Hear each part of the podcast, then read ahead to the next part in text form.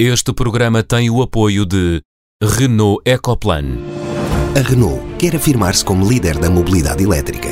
Por isso, vamos ajudar a tirar os carros poluentes das ruas com o EcoAbate. Vamos facilitar o carregamento com o EcoCharge e reconhecer quem não polui com a classe zero. Este é o Renault Ecoplan. Conheça as iniciativas em Renault.pt.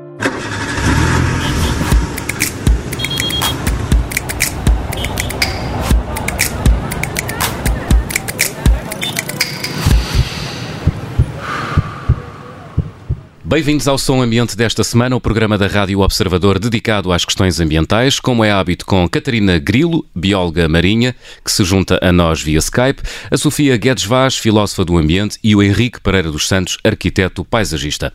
Na segunda parte do nosso programa vamos conversar com Célia Rodrigues, produtora de ostras de Setúbal. Vamos debater na primeira parte a aviação e a sustentabilidade, mas para já os sinais.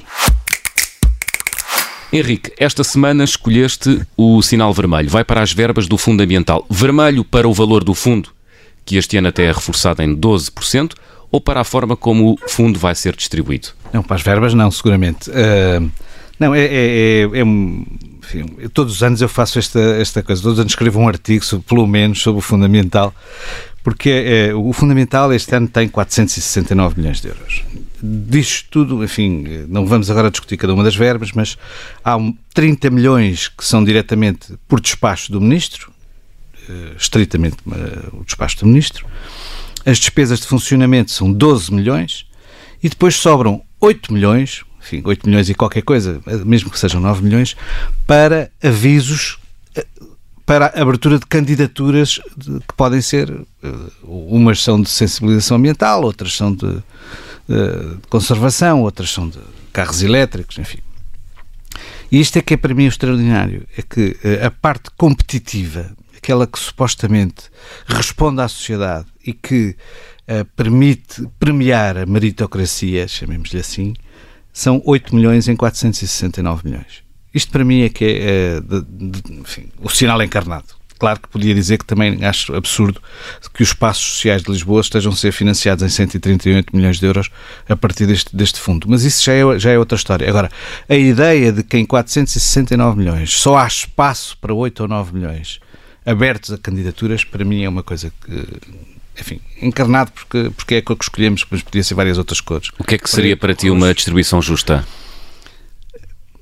Eu, por mim, eh, sou sempre partidário uhum. das coisas mais, das, dos, dos, processos decisórios mais abertos e mais abertos à inovação e a, e a qualquer. Eh, e, portanto, tudo o que sejam constrangimentos deste tipo, a mim fazem-me confusão. Portanto, para mim, eram os 469 milhões. Percebo que isto é um exagero, mas apesar de tudo, era mais próximo do que os 8, 8 ou 9 milhões que são.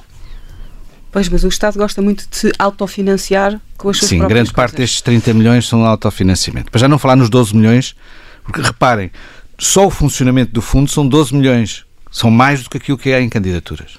É incrível. Catarina, sinal amarelo para a petição lançada por uma ONG holandesa em defesa do maçarico de bico direito, ave que passa tempo no estuário do Tejo durante o movimento migratório. Porquê é que dás sinal uh, amarelo a esta petição? Bem, o sinal amarelo não é propriamente para a petição em si, mas uhum. aquilo que, que está a, a, gerar a necessidade de haver uma petição para proteger uma ave em Portugal e a petição ser na Holanda. Esta ave é um, é um símbolo do, da Holanda, já, a petição já reuniu 26 mil assinaturas e basicamente os holandeses estão preocupados que a, a construção do aeroporto do Montijo uh, possa afetar claramente esta ave que costuma passar no estuário do Tejo e passar aqui algum tempo quando uh, migra do norte da Europa para o norte da África no inverno e depois quando regressa ao norte da Europa no início da primavera Uh, o, o, sinal amarelo é, de facto, por uh, vermos aqui uma, um, o, a questão transfronteiriça, não é? De como o, o aeroporto do Montijo uh, gera preocupações não só nacionais como também uh, internacionais e depois também aquilo que foi a reação uh, também na sequência deste, desta petição, mas não só, do secretário de Estado, creio das Comunicações, a dizer que, que, que, as aves se habituam. É verdade que algumas aves se habituam, as aves não são todas iguais, para começar, não têm todas a mesma tolerância e capacidade de adaptação a, a fontes de, de, de perturbação, e esta ave em particular é até uma bastante sensível e tem as populações em declínio, portanto é, é, é bom que o secretário de Estado se habitue que quando, uh, quando, quando há ameaças ao ambiente que as pessoas se organizam uh, para, para combatê-las. Falta o sinal verde que esta semana é de responsabilidade da Sofia e vai para o Papa Francisco. Porquê, Sofia? Um, bom dia. O, meu sinal verde esta semana, de facto, vai para o, para o, Papa Francisco e a sua voz em prol do ambiente. Uh, porque nesta próxima sexta-feira vai publicar um livro, uh, A Nossa Mãe Terra, com os seus textos de ambiente e um texto inédito, segundo o Observador, uh, sobre alterações climáticas. Já em 2015 ele tinha publicado aquela encíclica Laudato Si, intitulada o nosso, sobre o cuidado da casa comum, que, que, que é um, um tratado sobre ecologia integral, eh, sobre uma, uma renovada visão ética e é, é uma inspiração. Uh, também o ano passado, no sino de, de, da Amazónia, propôs que o desrespeito à natureza seja considerado como um pecado. Uh, e, portanto, eu acho que nós precisamos destas figuras farol. Uh, tivemos durante muitos anos o Nelson Mandela e eu acho que agora o Papa Francisco é de facto a é a nossa figura agora, é o nosso farol. E, e, sinal verde todas as semanas, mas esta em particular porque o, o livro vai ser publicado nesta sexta-feira. E no Som Ambiente desta semana vamos falar de aviação e sustentabilidade. A propósito de uma troca de argumentos aqui no Som Ambiente entre a Sofia e o Henrique. Sofia, tu defendias que o coronavírus estava a provocar uma diminuição do número de viagens à escala global e o Henrique achava que isso estava a ter impactos negativos na economia. Um, querem trocar argumentos sobre este assunto? Uh, sim, eu, eu, eu, na verdade a pergunta é: uh, as epidemias podem uh, provocar uh, mudanças no paradigma das viagens à escala global ou não? Há sempre uma grande uh, incerteza no futuro, que é a, a, parte mais gira da vida. E às vezes vai, vão acontecer coisas por uh, razões que não estamos à espera. E se de facto uh, a aviação, o, o número de, de, voos diminuírem por causa de uma epidemia é, é mais ou menos inesperado e, e eu vejo com, não vejo com bons olhos a epidemia, vejo com bons olhos a diminuição da, do, dos voos em todo o mundo. O, o ano passado viajaram 4,3 mil milhões de passageiros, uh, que era mais 6% do que o ano anterior, mais 6% do que o ano uh, anterior. Uh, a ICAO, que é, que é Organização Mundial da Aviação diz que há, eh, o número de voos duplica de 15 em 15 anos uh, e, tem sempre, e tem sempre crescido. agora, se é, a minha questão é se de, num mês, de repente, uh, 20, há menos 20 milhões de passageiros, será que essas viagens eram mesmo precisas? Uhum. Henrique. Uh, uh eu, eu uh, tenho alguma dificuldade sobre, sobre, na definição do que é que é a necessidade dos outros. Uh, tenho sempre esse, esse, essa, essa, dificuldade. Um, é verdade que uh, o número de voos e, tem aumentado muito, mas também é verdade que voam com menos intensidade carbónica. A intensidade carbónica hoje do, do, da, do, do, setor, do setor da aviação, não é só os voos, porque temos que falar de toda a parte uh, aeroportuária. Isto dos aviões estarem num, numa bicha para, para, para, levantar voo com os motores a funcionar, obviamente, tem o seu impacto. Se, eles, se os aeroportos forem mais eficientes, isso, isso também diminui. Mas o, o, o setor uh, da aviação, incluindo, portanto, a operação aeroportuária, estará hoje a operar com menos 50% das emissões de que em 1990 cada nova geração de, avião, de, de, de, aviões é mais eficiente 15 a 20%. Eu, eu ainda recentemente, uh, ainda recentemente o, o, David Neilman, numa entrevista ao, ao, Observador, dizia, eh, eu uma das razões por que comprei os 19 aviões que comprei para a TAP daquele tipo é porque com a localização que temos ele permitia-me chegar a vários destinos no Brasil e nos Estados Unidos e com metade do consumo de combustível do que o avião padrão em que se fazem essas viagens. Este, esta, eh, é, é verdade que existem mais viagens, é verdade que há trabalho a fazer no setor da aviação. O próprio setor da aviação, eh, eh, até por razões reputacionais, obviamente, está preocupado com o assunto e fala em diminuir a intensidade do, do, carbónica dos combustíveis em 80% com referência a 2005, mas isso é no futuro, portanto, isso logo veremos. Mas, enfim, a intensidade carbónica já hoje muito, muito mais baixa, mesmo nos combustíveis, e, portanto, não podemos olhar para o setor sem olhar também para este esforço que é feito. Para além dos outros aspectos que nós temos que ter em conta, por exemplo, quando há uma catástrofe natural, sem o setor da aviação morreria muito mais gente, porque obviamente é o setor da aviação que põe lá medicamentos, é o setor da aviação que põe lá comida, é o setor da aviação que põe lá o que quer que seja, em menos tempo e mais rapidamente em zonas menos infraestruturadas. Há aqui. Eh, eh, eu, eu só tenho alguma, alguma dificuldade em ver as coisas preto e branco. Claro, mas eu acho que ninguém vê as coisas preto e branco, mas também ninguém quer acabar com a aviação, queremos viajar menos. É como Exatamente. ninguém quer nunca que todos sejamos vegetarianos, vegetarianos, queremos comer um pouco menos de carne. Portanto, não é de facto preto e branco, mas que a aviação está em conflito com os objetivos que temos de limitar as alterações climáticas e diminuirmos a poluição do ar e esse, esses esforços de uh, eficiência são verdadeiros, mas uh, o crescimento da aviação colmata esse, esse ganho. Portanto. Deixa-me deixa só acrescentar aqui uma coisa que é a aviação também uh, pode ter tido essas reduções de emissões, mas a, a, a aviação, corrijam-me se estou enganada, não estava incluída uh, na, nos objetivos de redução de emissões, ou pelo menos no comércio uh, de, das emissões de carbono. Uh, e a aviação só despertou agora de uma forma mais pública e visível para a questão climática e do impacto que tem com, com, com, as emissões de causa, muito pelo surgimento nos últimos dois ou três anos, no, principalmente no norte da Europa, da noção de flight shaming, ou seja, do peso da consciência por estarmos a voar, se calhar, excessivamente. E não entrando, e percebo a, questão do, do Henrique de, de estarmos aqui a, a, definir o que é que é necessário ou não para os outros, não é? Mas de facto, há, eu, eu, eu reconheço que há viagens que eu faço que se calhar, para determinado tipo de reuniões, que se calhar não eram necessárias e se as pessoas se organizassem melhor, do ponto de vista tecnológico, não é? Que nós temos os recursos tecnológicos para evitar uma série de viagens e fazer reuniões uh, remotamente, este, se calhar não precisava este, por exemplo, tanto. Este, por exemplo, que te permite participar no programa Exatamente. à distância.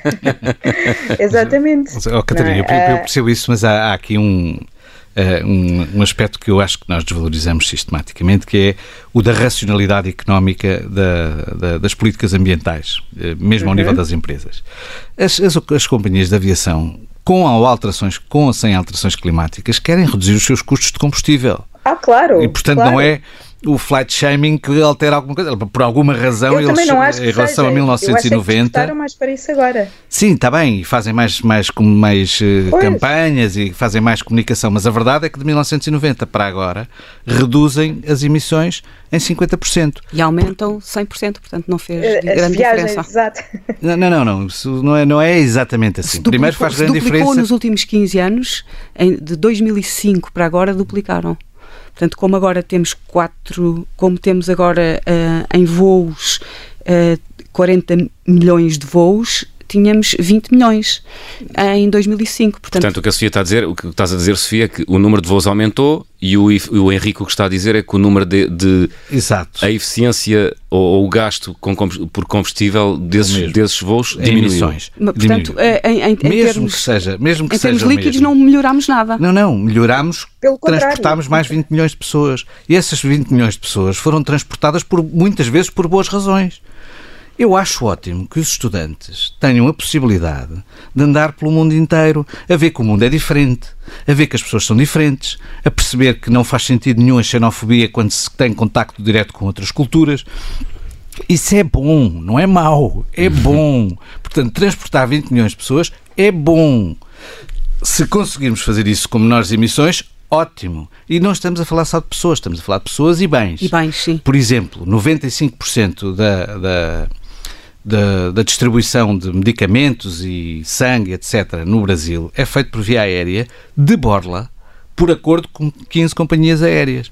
E isso é bom, não é mau. Claro, Agora, mas, ninguém, mas ninguém questiona isso. Eu também é? acho que ninguém questiona isso. Vamos, Agora, ouvir, a Catarina, vamos ouvir a Catarina, que esteve do outro lado à espera. Catarina. Não, não, eu acho que é assim, ninguém está a fazer aqui da aviação um bicho-papão e que vai é responsável em absoluto pelo caos climático, aquilo que seja, não é? Agora, de facto, a, a, a aviação tem aqui muitas responsabilidades e as melhorias que fez não são suficientes face ao crescimento que teve em termos da utilização. É, eu, acho, eu acho que se calhar ainda estamos todos mais ou menos a, a, a, apontar para o mesmo lado, que a aviação tem que ser mais responsável, que tem que, tem que diminuir as emissões, mas também há aqui uma parte que eu acho que é, que, é, que é importante, é que nós também temos que questionar se de facto as viagens todas que fazemos, e não tem que ser todas, mas pelo menos algumas dessas viagens, são necessárias ou não. Eu também acho que é importante que tenhamos a possibilidade de viajar para conhecer outros países, para conhecer outras culturas, e não há nada como abrir os horizontes para, para, para, para combater o, o, o racismo, nem, nem, nem quero entrar naquilo que vimos este fim de semana passado no, no, no estádio de uhum. futebol, não é? Mas, ó, Catarina, uh, como, é que se, como é que se faz esse, esse debate e essa sensibilização sem entrar na esfera do moralismo ou na esfera dos direitos individuais das pessoas? Eu acho que, eu acho que o, assim, eu, o debate uh, eu acho que acaba por vir essencialmente não tanto pela esfera do moralismo, eu acho que vem pela importância das políticas públicas para, no fundo, também regular e forçar um acelerar destas medidas que, que algumas companhias de aviação já estão a tomar. Como é que por fazemos exemplo, isso? Limitamos o número de voos por, eh, por habitante? Uh, eu vou dar um exemplo. Eu acho que para algumas, algumas distâncias, uh, os voos, por exemplo, alguns voos domésticos podem ser desnecessários. Pode ser desnecessário ir de Lisboa a Madrid ou de Lisboa ao Porto de avião. É óbvio que precisamos de uma ferrovia uh, adequada a estas necessidades. Não é? Mas pode ser desnecessário. Os, os verdes alemães querem, eh, anunciaram em, em, no verão do ano passado que gostariam de proibir os voos domésticos a partir de 2035. Portanto, não é? o caminho não tem a maioria dos votos. Se por alguma Como? razão será. Felizmente não tem a maioria dos votos e por alguma razão será. Ah, não, é? Tô, é porque tô... exatamente as pessoas não gostam que seja o Estado a definir o que é que, o que, é que elas fazem assim, o que é que elas fazem assado. Nem é, nem é garantido que o Estado seja o melhor garante da defesa do, do, bem coletivo, não é? Eu cá nisso tenho uma posição muito marxista. O Estado é um instrumento nas mãos das classes dominantes e, portanto, não confio o suficiente no Estado para ele definir o que é que é o bem comum. Eu acho que todos nós vamos ter que lá chegar, incluindo por razões económicas. Incluindo por razões económicas. Agora, o que não faz e sentido. E cada vez mais mim... também razões éticas. E esta ideia de uh, tudo o que é ético chamar moralismo e, e o moralismo irritante, uh, que também é verdade, às vezes o é, mas estas questões, é, é, o desejo de voar é, é, mantido como uma norma social, não é? No outro dia houve um, um, um, uma experiência de umas pessoas que foram visitar um, não sei se era um um jardim zoológico e não podiam levar máquina fotográfica nem telemóvel e metade delas disseram afinal não valeu a pena vir cá porque eu não pude pôr no Instagram e não pude partilhar com os meus amigos. Hum. Uh, portanto, esta, este, esta norma, há uma norma social em que o desejo de voar é, é, é todos queremos voar e todos queremos, mas e não há discussão pública sobre a legitimidade de, nós voarmos, uh, qual é que é a moralidade associada a determinadas eh, eh, viagens aéreas, qual é que é a responsabilidade individual que nós temos sobre as emissões e isto não entrar em moralismos parvos, é nós termos repensar como é que nós podemos estar neste mundo que, cada vez com mais problemas. É um tema. Deixa-me deixa só. Rapidamente, João, Catarina. Muito rapidamente. rapidamente. eu acho que a questão de, de, de, dos voos é um bocadinho como, como ter carro, não é? Nós não temos direito a ter carro, nós não temos direito a voar, nós temos direito à mobilidade. Temos a discutir como é que fazemos essa mobilidade em função das diferentes necessidades, é só isso. Muito bem, é um tema ao qual iremos eh, regressar possivelmente noutras edições do Som Ambiente, até porque vem aí um novo aeroporto e o tema da aviação e da sustentabilidade vai estar em cima da mesa muitas vezes. Já a seguir, a música de elevador. E a música de elevador desta semana é uma declaração do Ministro do Ambiente, João Pedro Matos Fernandes, anunciou que o Estado português vai proceder ao arrendamento coercivo das terras afetadas pelos incêndios para serem executados planos de recuperação pós-fogo. Henrique, queres começar? Porque é que para ti esta declaração é música de elevador? Porque isso é para fazer um plano e o plano não vai a lado nenhum, planos são papéis, primeiro ponto. Mas, independentemente disso, uh, se o Estado não consegue uh, gerir convenientemente, fazer a recuperação conveniente do Pinhal de Leiria, a que propósito é que vai arrendar coercivamente para fazer um tal plano que vai fazer bem na terra dos outros aquilo que não faz naquilo que é a sua própria propriedade? Eu acho isto uma coisa assim, sem, sem, sem nexo. Sofia? Sim, é, eu não, não, conheço, não conheço o pormenor uh, da, da, da, gestão florestal em Portugal, mas há, há, sempre esta ideia de onde é que termina a nossa liberdade, não é? É, é a mesma coisa com os voos e é a mesma coisa com, com, com, com esta questão. É o Estado a impor-se a, a, um direito constitucional que é o direito à propriedade? Uh, isso também, mas interessa mais esta ideia de hum, qual é que é a nossa liberdade e onde é que acaba a nossa liberdade. Uh, e a nossa liberdade começa, acaba onde começa a dos outros. Uh, e agora, e esta nossa noção de, de, da liberdade, podemos fazer aquilo que quisermos quando quisermos, uh, tem que um, ter em conta princípios éticos e, portanto, é a mesma coisa como consumir. Nós não podemos consumir tudo o que queremos, embora tenhamos dinheiro para isso, eh, porque consumir, se calhar, é um ato de cidadania e não é um ato privado, porque vai influir nos outros em termos eh, ambientais e, às vezes, muitas vezes também eh, sociais. E, portanto, esta ideia de que se eu tenho. Um, eu penso que esta esta lei, não sei se é lei, se esta norma é só para terrenos com mais de 500 hectares uhum. e que o ano passado só houve, por exemplo, 14 deste tipo de, de, incêndios que foram mais de 500 hectares. Portanto, também não estamos aqui a falar de tirar não, a liberdade. Os planos é que são para mais de 500 hectares, para incêndios com mais de 500 hectares, planos de recuperação, não é os terrenos. Porque... Ninguém tem 500 hectares. Pois, quem é que tem 500 hectares, não é? Não, há muita gente que tem 500 hectares, mas não, muitos destes terrenos de que estamos a falar não têm. Vamos lá, estamos quase, estamos quase a terminar a primeira parte. Catarina, gostava de te ouvir também sobre esta, sobre esta questão. Sim, é, quer dizer, eu, eu acho que nós não podemos esperar que o Estado atue em todas as direções de, de forma adequada. Portanto, eu acho que o, o argumento do, do, do, Henrique de que, uh, de que quer dizer, o, o, Estado não sabe cuidar do punhal de leiria, mas quer intervir na, nos terrenos abandonados, não, não é por aí que eu vejo a questão. Uh, uh, o, o, que eu vejo a, a questão é, é, é, qual é qual é que é a prioridade, não é? é essa prioridade é o punhal de leiria ou a prioridade são os terrenos que, que arderam com, com fogos de mais de 500 hectares. E é isso que eu gostava de perceber uh, do, do, ponto de vista governativo, porque é que uma coisa é prioridade e a outra não é. Muito bem, fim da primeira parte do Som Ambiente. Voltamos já a seguir para a conversa com Célia Rodrigues, produtora de ostras de Setúbal. Até já.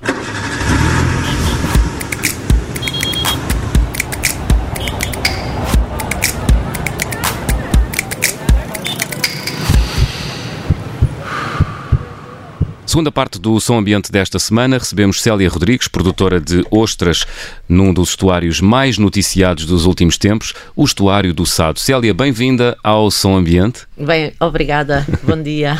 Olá, Célia. Um artigo recente numa revista online descrevia a Célia da seguinte forma: Hoje a sua empresa, a Neptune Pearl, abastece restaurantes de topo e mercados em todo o país com ostras, camarões e salicórnia, todos produzidos com práticas sustentáveis, que dão aos produtos a sua reputação de elevada qualidade. Célia, como é que uma produtora de ostras do Sado abastece restaurantes de topo em Portugal? Olá, Catarina. Então, eu fui há 20 anos para Setúbal e os bancos naturais de ostra estavam altamente degradados e fiquei sempre com essa ideia de produção com o Sr. Reinaldo Mendonça, que era um foi dos primeiros piscicultores no, no estuário do Sado. Eu fui para lá com um senhor francês montar uma maternidade de peixe e, e depois conheci todos os produtores piscícolas da, da região que me levaram a ver os bancos naturais. Uh, mas na altura eu era muito pouco experiente, só trabalhava há praticamente três anos e quis aprender tudo o que pudesse na parte da maternidade de peixe, porque eu adoro aquilo também. Ah, mas fiquei sempre na ideia de trabalhar com ostras, recuperá-las, dados os animais que são, não é? Biofiltradores, bioindicadores, estavam presentes nos nossos estuários, deixaram de estar, uh, não éramos consumidores de ostras. Havia uma série de incentivos para que eu um dia viesse a trabalhar com ostras. E filo há 11 anos, ou 12, mais ou menos atrás. Uh, Comecei por trabalhar com o Sr. Reinaldo Mendonça uh, na Sapalsado, que foi a primeira empresa praticamente a trabalhar em produção ostrícola, produção à séria, né? Uh, a experiência passou por, como a piscicultura, eh, na piscicultura era obrigatório inland, né? em terra, ter um tanque de decantação com uma determinada área para que a água repousasse antes de ir para o rio. foi aí que eu fiz a experiência com as ostras, uh, que foi um sucesso realmente.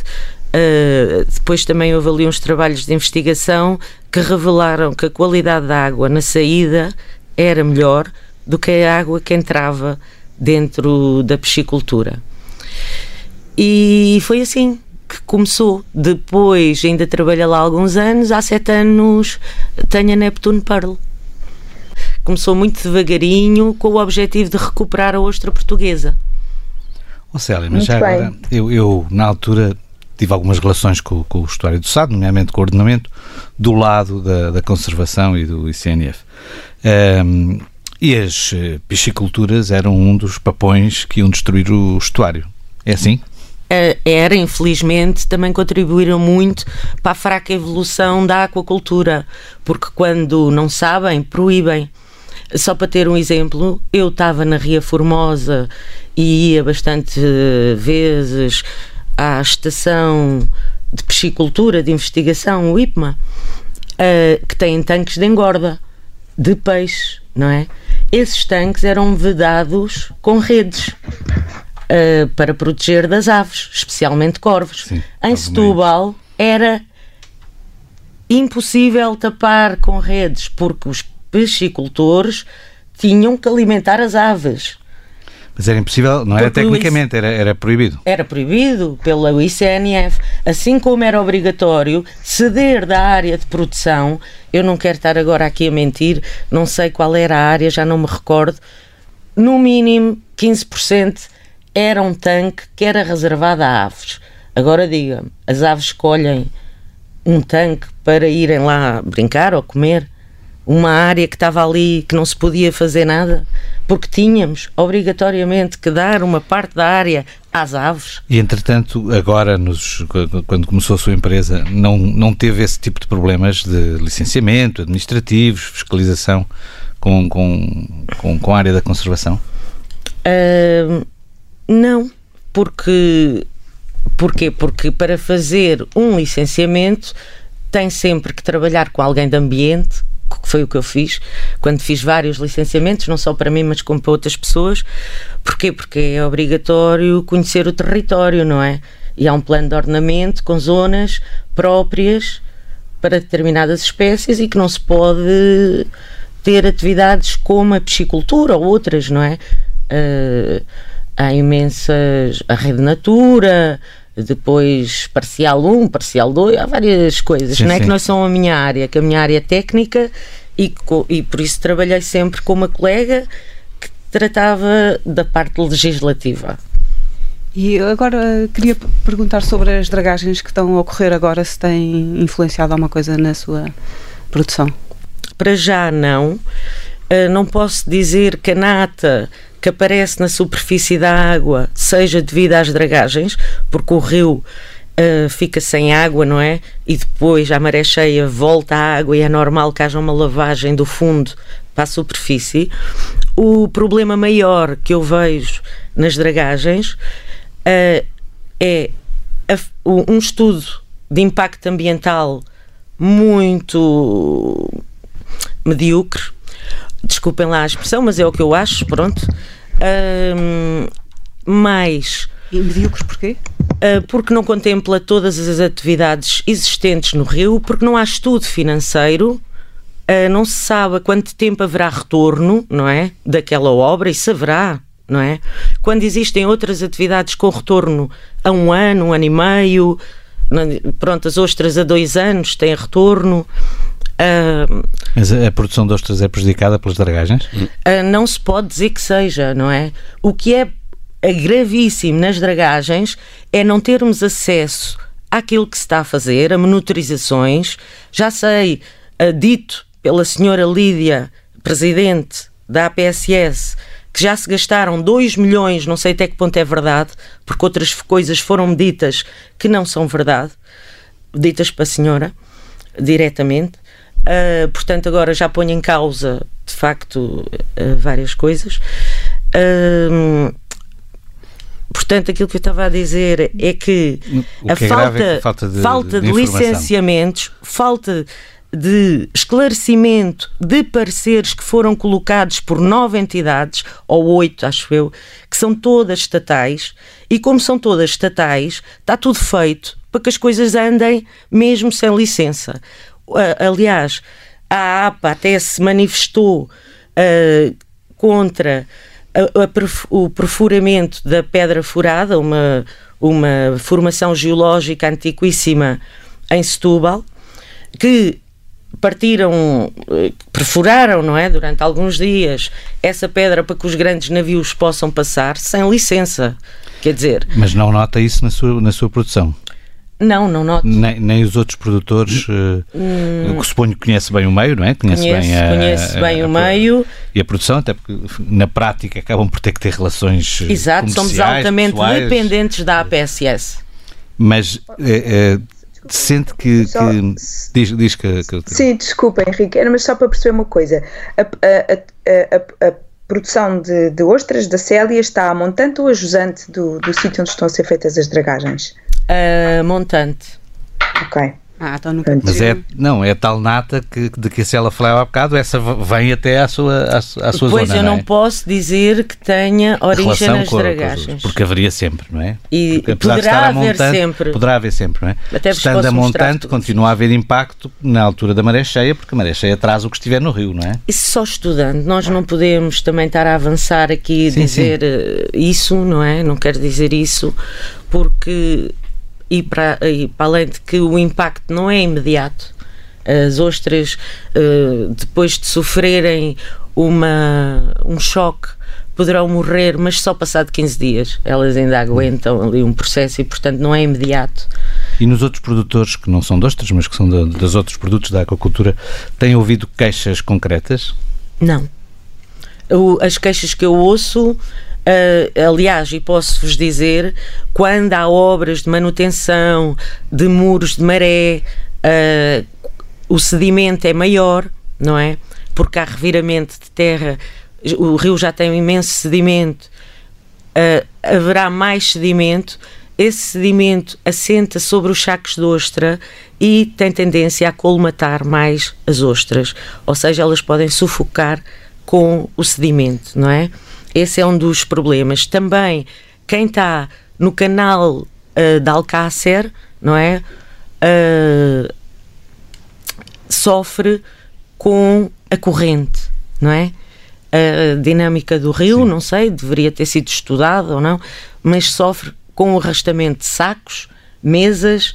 Eu já encontrei sacos uh, na comenda mas isso em já... qualquer circunstância, com dragagens Exato. ou sem dragagens, não é? não, Quer dizer, se haver uma cheia, por exemplo... Mas as pessoas só estão implantadas lá há pouco tempo. Sim, sim, e, sim, mas se houver tem... uma cheia... É a mesma coisa. Não é? Ah, possivelmente sim, que eu não estou nessa zona. Isto são relatos, não é? De mesas tombadas, sacos que andam à deriva porque a corrente é muito forte. Quanto tempo é que demora uma ostra a crescer? Uh, 18 meses. Então é bastante. Conte lá a história das pérolas. Uh, não me interessam pérolas, peço desculpa. Mas há, já, uh, as tuas só, ostras só produzem... no nome da empresa. Uh, Exato, porque foi empresa na hora e tem que escolher um nome de uma lista de nomes imensa, horrorosos, está bem? Eu sei, eu sei, já passei por isso. Pois, então é por isso que se chama Neptune Pearl, porque realmente. Já lá estava. Sim. Já lá estava e era o mais. Então imagina a dificuldade de chegar ao N, não é? Até encontrar qualquer coisa que se adaptasse. Uh, mas como... Isto era a propósito das, das pérolas, peço desculpa. Sim, a propósito das pérolas, as pérolas realmente eu já encontrei. Porquê? Porque é um organismo estranho que entra para dentro da ostra e ela naturalmente segrega carbonato de cálcio para proteger esse organismo.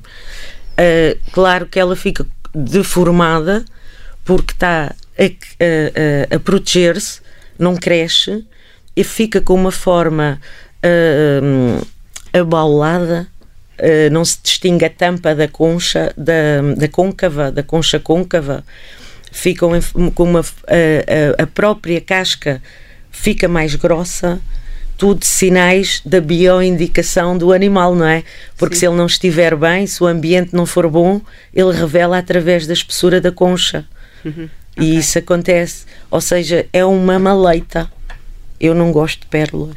Mas quando, quando as ostras as produzem, depois tiras ou não? Não, ofereço e... às crianças, por exemplo, okay. um, ou mando fora. Ok. não têm valor económico então as pérolas? Essas estas não, estas não, até porque ficam. Nunca encontrei nenhuma solta. Elas crescem a partir da concha. E depois tem que se quebrar para ficar solta. Quais é que são os principais impactos ambientais da aquacultura das ostras? Acho que isso ainda não está muito bem estudado, mas eu posso vos dizer alguns que eu acho. Uh, acho que todas uh, as produções que são uh, altamente dimensionadas, como é que eu posso dizer, altamente intensivas, têm sempre impactos maiores, não é, negativos uh, sobre sobre o ambiente. Também existem impactos positivos que têm a ver com a filtração e, a, e o melhoramento da qualidade da água, porque o, a matéria orgânica em excesso nas águas não é, é, poluente e com essa, como elas comem fitoplâncton e matéria orgânica, vai melhorar a, a, a, turbidez e a qualidade da água de uma forma geral. Mas também há um depósito que são pseudofezes, não é? E que não se sabe bem que impacto é que isso terá. Uh, outra coisa tem a ver, por exemplo, com a localização dessas explorações, não é?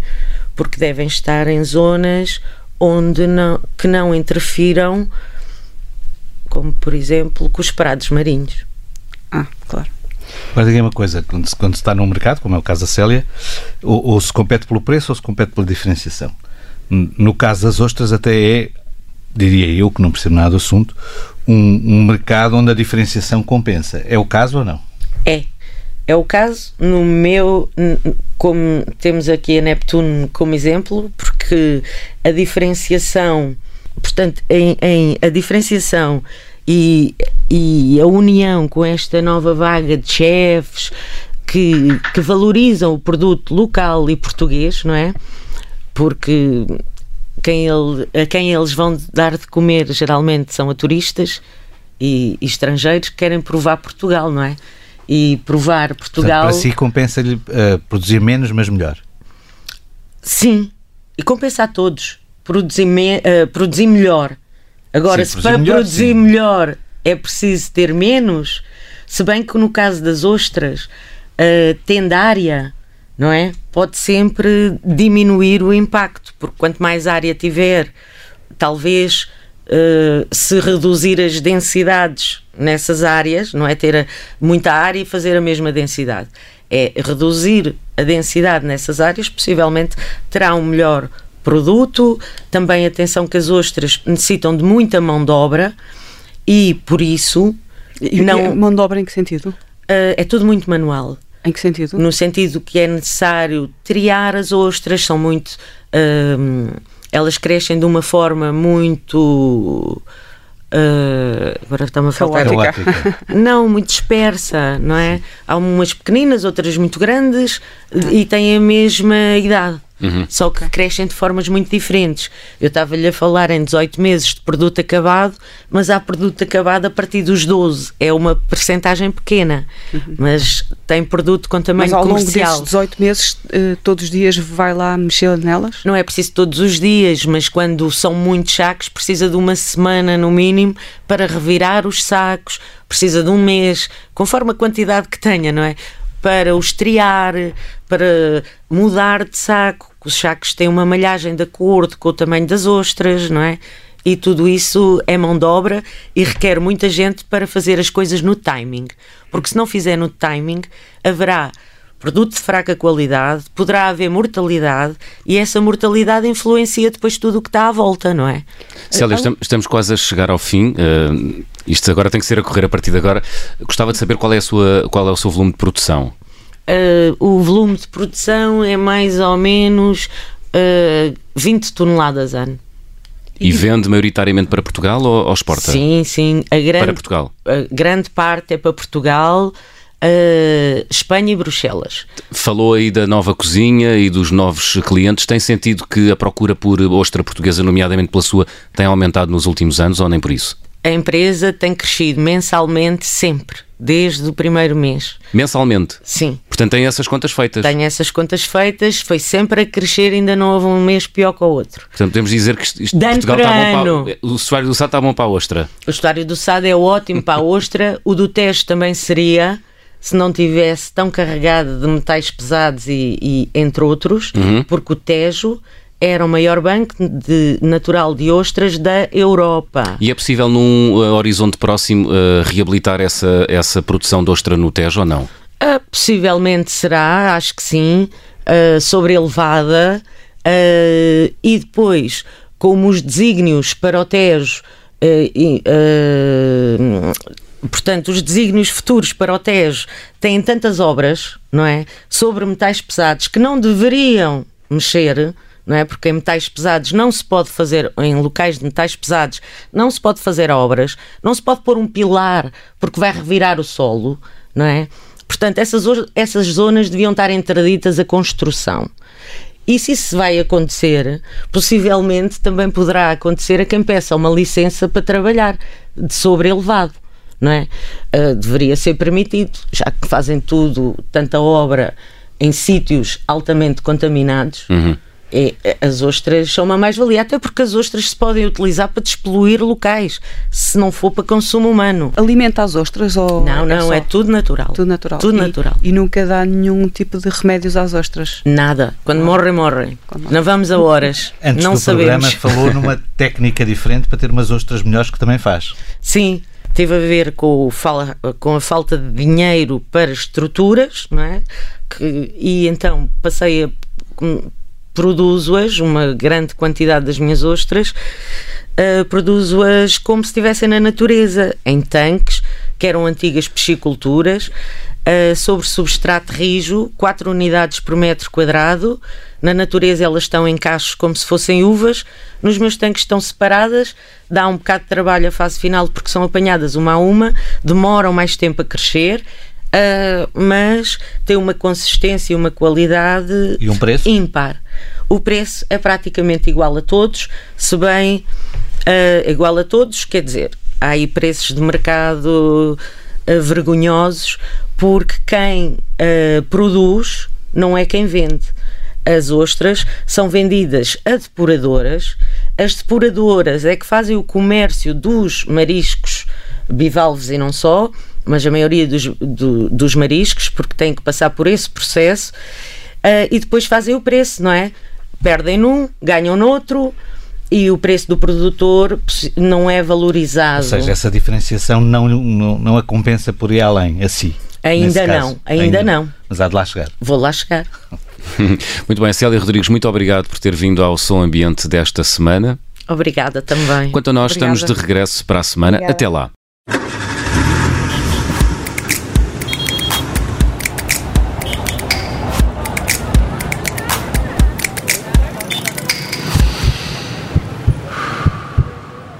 Este programa teve o apoio de Renault Ecoplan.